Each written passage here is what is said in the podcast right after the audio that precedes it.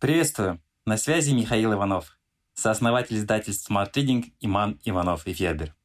Спасибо, что слушаете наш подкаст. Подписывайтесь на Smart Reading. Слушайте и читайте самые лучшие книги. Постановка целей в организации, планирование, методы и контроль. Автор статьи Мария Горина, главный редактор Smart Reading, в прошлом консультант по управлению и лидер практики Performance Management в Strategy Partners. Зачем моей организации цели? Постановка целей – ключевой этап в жизни компании. Ведь организации создаются в ожидании какого-то результата. У организации есть как минимум три группы заинтересованных лиц, которые с ее помощью ожидают достичь желаемого – создатели или учредители, клиенты и сотрудники.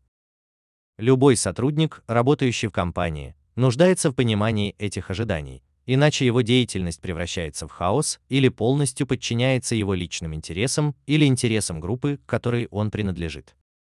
Впервые об управлении по целям, как важном организационном инструменте, заявил экономист Питер Друкер в книге «Практика менеджмента» в 1954 году, введя термин «management by objectives» – управление по целям.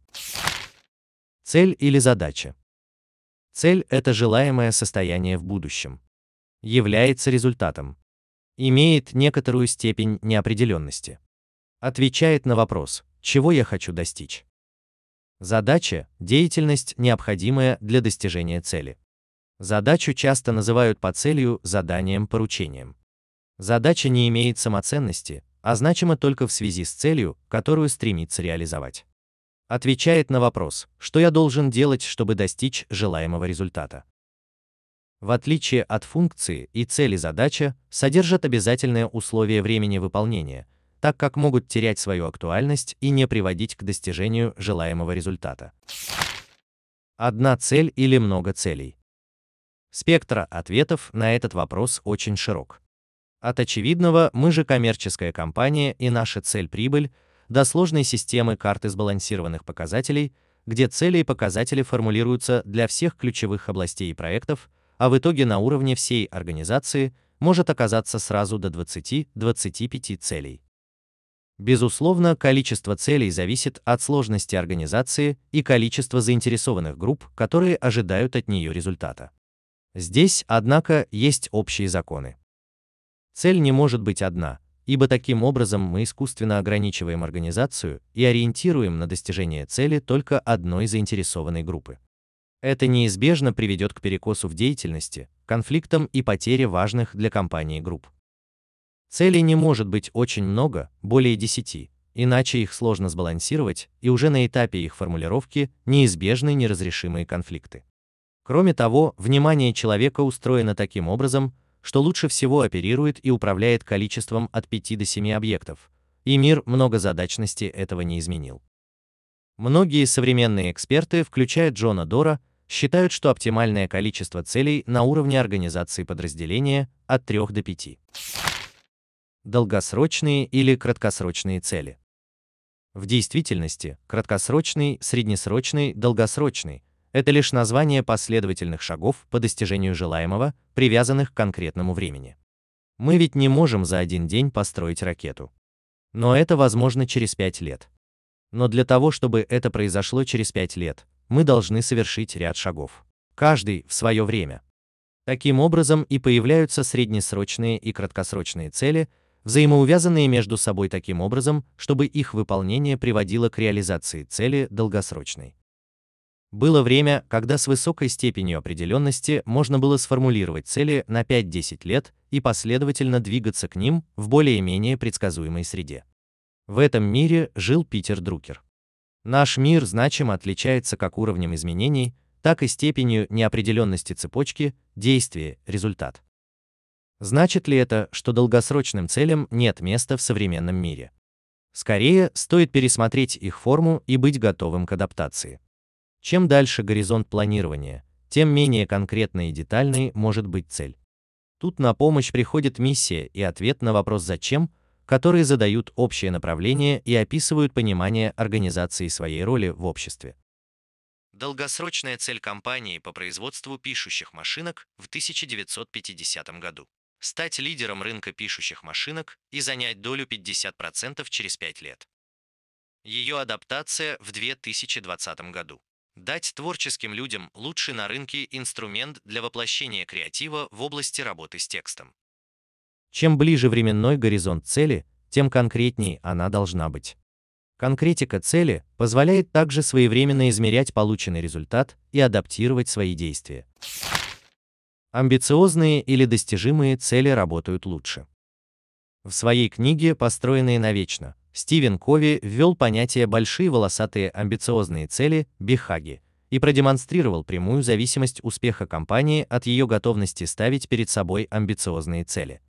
Бихаги отличаются четкостью и яркостью образа, способного создавать командный дух, равно как и смелостью взять на себя такое обязательство. Бихаги вовлекают людей, задевая их за живое. Они четко сфокусированы, хорошо визуализируются, дают энергию. Люди обычно понимают и запоминают их сразу, без дополнительных пояснений, как задачу высадиться на Луну, поставленную Кеннеди в 1961 году. Можно ли использовать это знание на уровне подразделения, проекта или команды? Безусловно. Цели любого проекта или подразделения можно сформулировать бюрократически скучно, а можно вдохнуть в них душу и энергию в виде яркого образа и жажды его реализовать. И это всецело в руках менеджера, формулирующего цель. Важное замечание. Если мотивация исполнителя привязана к выполнению сформулированных им самим целей, цели всегда будут осторожными и консервативными. В случае, если организация стремится перейти на новый уровень или совершить революцию, Важно мотивировать людей не бояться ошибок и риска, то есть позволять им ошибаться и рисковать не за свой счет. Как ставить цели?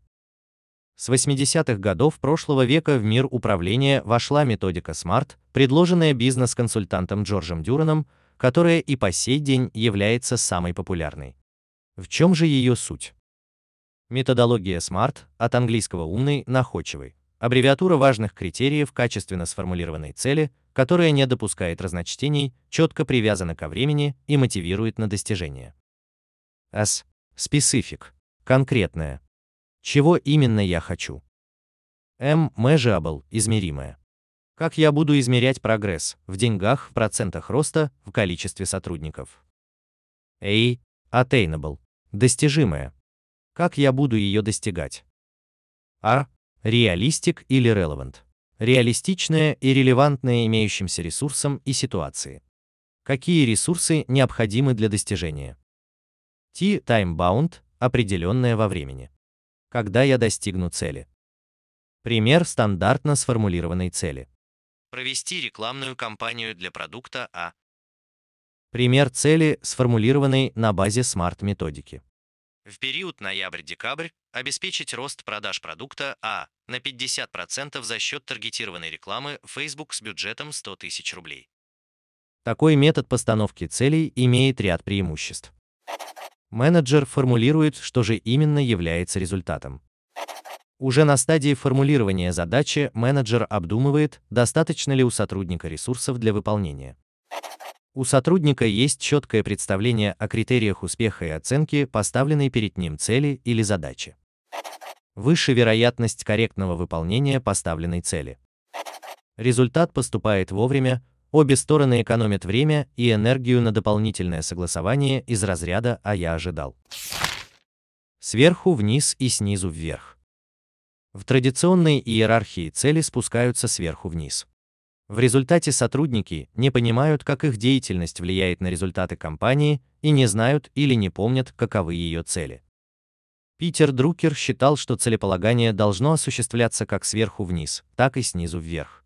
Стратегические цели спускаются сверху вниз, давая всей организации ориентир, для чего она существует, но отвечать на вопросы, как именно мы планируем достигать стратегических целей, следует самим сотрудникам на передовой. В управленческой хартии, разработанной в подразделении осветительных приборов компании General Electric, так сформулирован принцип сверху вниз и снизу вверх. Вся власть, которой явно в письменной форме не наделено руководство высшего уровня, принадлежит менеджменту нижнего уровня. Современная методика формулирования целей от Джона Дора говорит о том, что сотрудник должен формулировать как минимум 50% своих целей, для того чтобы он был по-настоящему вовлечен в процесс планирования и мог реализовать свои собственные ожидания от работы. В книге «Разверни корабль» Дэвид Марке наглядно демонстрирует, что процесс совместного планирования и постановки целей способствует воспитанию лидеров, ответственных за свои действия и результат.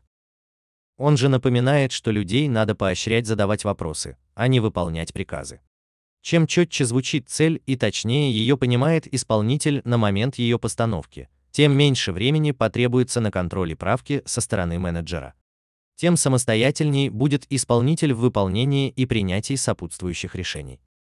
Кеннет Бланшер в одноминутном менеджере дает еще более четкие и практичные инструкции по постановке целей.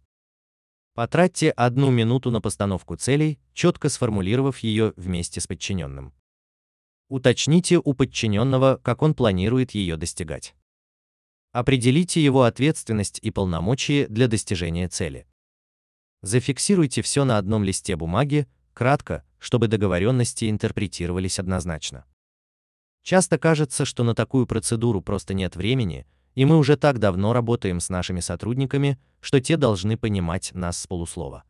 В действительности же больше всего непродуктивного времени менеджера уходит на дополнительные разъяснения, правки и доработки того, что сотрудник мог сделать качественно с первого раза, если бы важные цели и задачи ставились именно таким образом.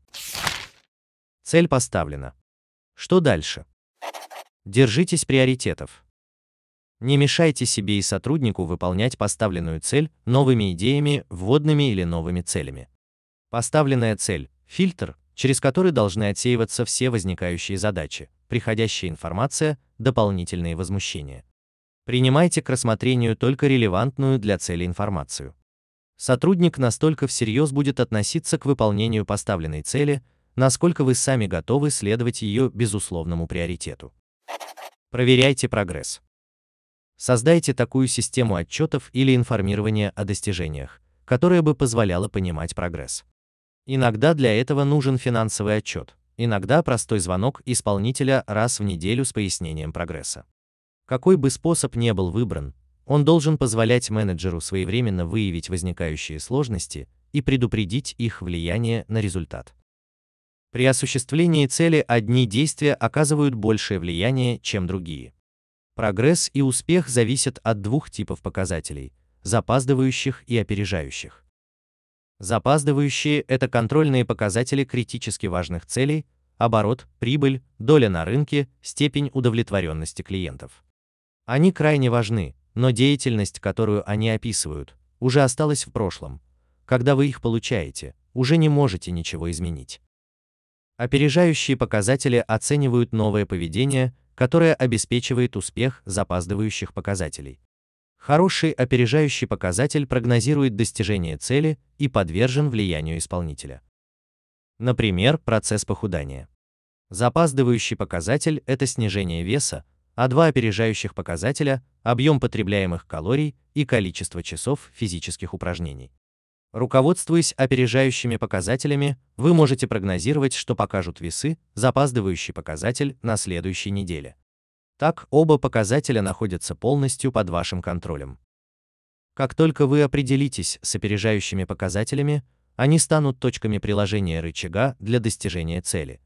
Именно по ним имеет смысл регулярно проверять прогресс. Давайте обратную связь. Давайте обратную связь незамедлительно. Это одно из оснований отслеживания прогресса. И самый мощный инструмент менеджера. Любой сотрудник нуждается в понимании, на верном ли он пути. Обратная связь помогает скорректировать свои действия и придает дополнительной энергии на следующие шаги. Одноминутный менеджер рекомендует чаще хвалить, чем делать выговор. Хвалить за любой позитивный сдвиг, ловить сотрудников на любой мелкой удаче. Такой подход вселяет в любого человека веру в себя и жажду идти вперед. Если приходится делать выговор, сфокусируйтесь на поведении, которое нужно корректировать, а не на личности или сделанной ошибке. Не забывайте о мотивации. Внутренняя мотивация, рожденная в сердце человека, намного мощнее и устойчивее, чем мотивация внешняя, которую мы стараемся создать разнообразными стимулами в виде денег или медалей. Для того, чтобы задействовать этот инструмент, менеджер должен хорошо знать своих сотрудников, понимать их интересы, склонности, ценности и ставить задачи сообразно их уровню развития немного в рост. Без доверительных честных отношений тут не обойтись. В конце концов, хороший менеджер – это в первую очередь хороший человек, который с заботой и вниманием относится к окружающим.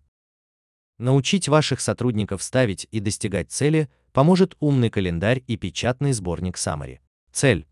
Как определять и достигать. 2021.